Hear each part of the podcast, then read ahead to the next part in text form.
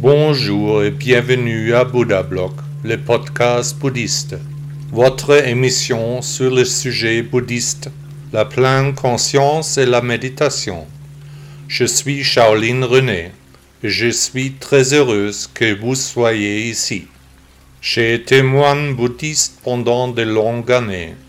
J'ai vécu en Chine dans un temple. Bien que je parle bien le français, j'ai décidé d'enregistrer le podcast avec une voix d'ordinateur. J'aimerais profiter de l'occasion pour vous présenter ces projets.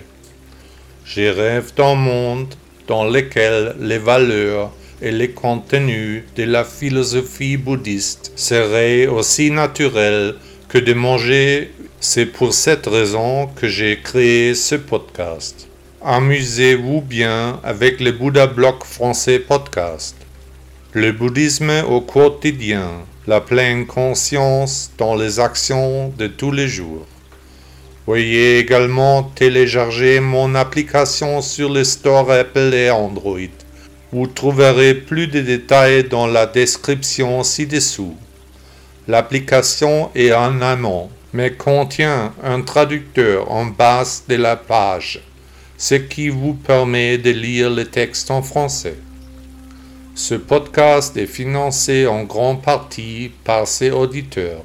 Je serai heureux de vous compter parmi ceux qui le soutiennent. Merci à tous ceux qui soutiennent Bouddha Block à leur manière. Le verre d'eau. Peu importe le poids d'un verre d'eau, si nous le tenons plus longtemps, il deviendra de plus en plus lourd. Si nous le tenons plusieurs minutes, nos muscles se crisperont, si nous le tenons plusieurs heures, nous devrons un jour le lâcher. Comme le verre d'eau, nos pensées deviennent lourdes pour notre esprit si nous les tenons trop longtemps.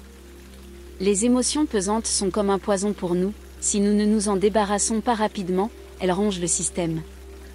Un verre d'eau n'est normalement pas un fardeau pour nous, il n'est pas non plus lourd, pendant une courte période nous pouvons le gérer, nous pouvons boire l'eau et l'utiliser pour cuisiner ou nous laver, mais sur une longue période, même un petit verre d'eau serait un fardeau pour nous. Vos pensées ne devraient pas être comme de l'eau dans un verre, mais plutôt comme de l'eau dans un fleuve, ou au moins dans un lac, peut-être même comme dans la mer. Mais même l'eau d'un fleuve n'est pas en mouvement constant, elle s'accumule à certains endroits, elle peut être parfaitement calme au fond, alors qu'elle est bruyante et rapide à la surface. Ne pas s'attarder consciemment, mais ne pas s'agiter non plus de manière compulsive, mais se trouver dans un changement constant entre les états, tel serait l'état idéal. Mais que fait l'être humain avec son ego souffrant? Il tient le verre d'eau dans sa main, crispé, ne veut pas le jeter, mais continuer à remuer les mêmes pensées, encore et encore, comme en transe, il préfère s'occuper de choses négatives, simplement lâcher prise semble trop difficile. Vos pensées sont comme de l'eau, si vous les ramassez, vous n'êtes pas dans le présent, dans l'ici et le maintenant, mais dans le passé diffus qui est passé, qui ne revient jamais, qui revient sans cesse dans le présent comme une relique des temps anciens, mais qui est justement de l'histoire. Si vous laissez reposer un verre d'eau, il devient saumâtre, comme une vieille mare sans entrée ni sortie. Les poissons y meurent, puis les grenouilles et les crapauds la quittent, elles se renversent. Déversez votre eau encore et encore, Imaginez que vous remplacez l'eau en vous et que vous déversez ainsi les souvenirs encore et encore. Nous, les êtres humains, sommes composés à près de 80% d'eau, et selon différentes doctrines, l'eau a même une capacité de mémoire et peut même être programmée. En tout cas, sans eau, aucune vie n'est possible, nous devons suivre l'eau. Le chemin est le but. Que ton esprit devienne silencieux comme un étang dans la forêt. Qu'il devienne clair comme l'eau qui coule des montagnes. Laisse l'eau trouble se calmer, elle deviendra alors claire, et laisse tes pensées et désirs vagabonds se calmer.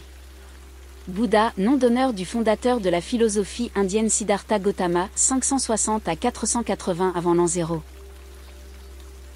Le podcast vous a-t-il plu? Merci d'avoir écouté Bouddha Blog. À demain.